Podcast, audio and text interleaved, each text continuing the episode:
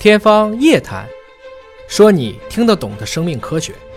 欢迎各位关注今天的《天方夜谭》，我是向飞，为您请到的是华大基因的 CEO 尹烨老师。尹老师好，向飞同学好。今天关注啊，《自然》杂志的一本子刊刊登的文章，叫《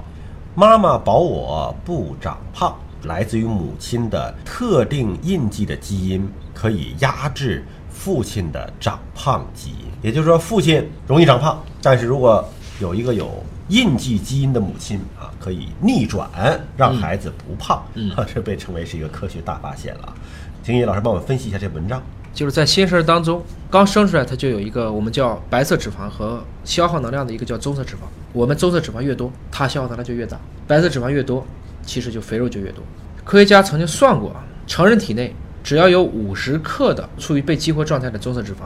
就几乎能够代谢掉我们每天吃进去的大约百分之二十能量。这百分之二十能量就让你会变热，这就足以对抗不管是节食或者是锻炼，或者是减重等等所谓的体重反弹。所以你的棕色脂肪如果多的话，那对于保持好身材就很有帮助了。但是棕色脂肪一般只出现在新生儿这个状态，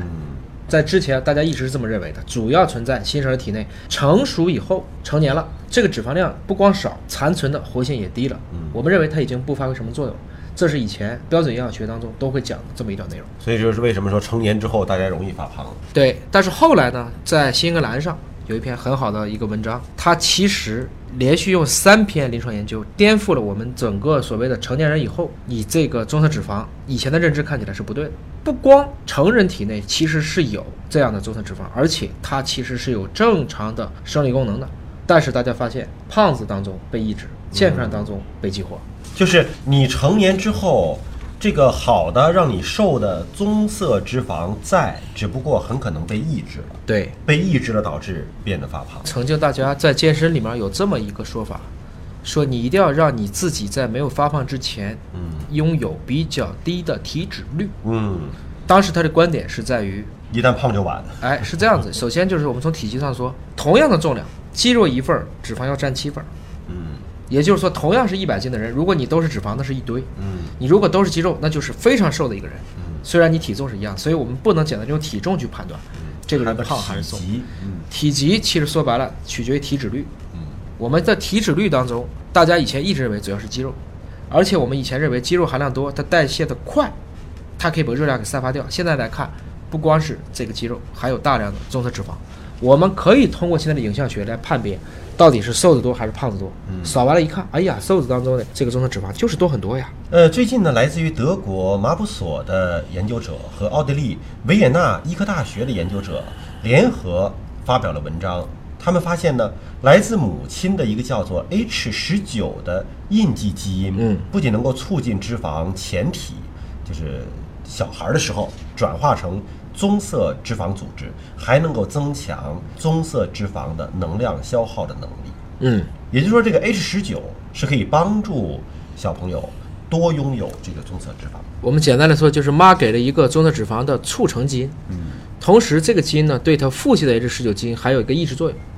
就不光能让它长棕色脂肪，还能抑制来自于父亲的长白色脂肪这个基因。嗯，所以这是明显的一个女强男弱了。所以说，一旦这个 H 十九表达是比较高的，嗯，那么父亲的那一套促进你的能量储存，让你变胖的那个基因就失灵了，对你的身体就开启了一种能量消耗模式。对所以我们想，呃，父亲有这个让你变胖的这条基因，应该是属于在人类缺医少药的时候吧，就是你需要储存脂肪变胖，也是好意，对吧？但是现在大家都是想说，我吃的东西够啊，能吃饱，我希望消耗快一点儿，而消耗快一点儿的这个 H 十九在妈妈那儿，对，就是通过一系列的实验来证明啊，虽然这个 H 十九，我们刚才说的这个好的促使它棕色脂肪的成因是妈妈独家真传的、嗯啊，但是这个核心的意义就是在于它可以去抑制很多来自于父亲对基因的相关的表达，因为父亲的这些基因实际上是干什么呢？就是让你去贮存能量，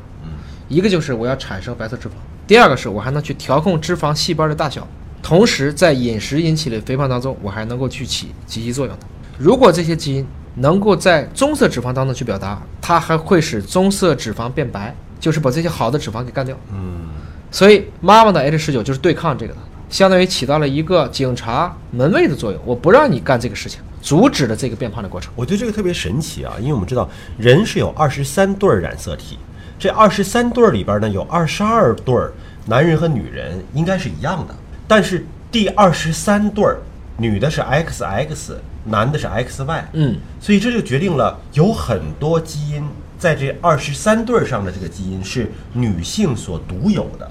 是男性不具备的，可以这样理解吗？至少有两套拷贝，也就是说，我们所说的很多的伴性遗传都在男性身上，嗯，因为女性是两个 X 的副本，对，所以女性的两个 X 副本，一个 X 有问题了，另一个 X 是正常的，嗯。妈妈就是正常的，或者说最多是携带，但是她生的男孩儿，因为只能从妈妈那儿拿到一个 X 的副本，对，所以这个往往就会出问题了，这就是血友病，类似于这样疾病为什么会传男不传女？但你看他说这个 H 十九也是母亲独家真传的，对，对吧？是这样那就说明他也是在那个单份拷贝的那个 X 上，还它实际上是它显现？它实际上是一对同源基因的，嗯母系和父系印记是对着的，但是母系对父系是压制的，有点像双眼皮对单眼皮的压制是一样的。嗯但是这个实验最开始在老鼠上做的，大家说你在小鼠上做，就包括当年瘦素，小鼠身上做有用啊，拿到人身上就没有用啊。嗯那么人身上会不会有一样的结论？这就是这个问题的焦点。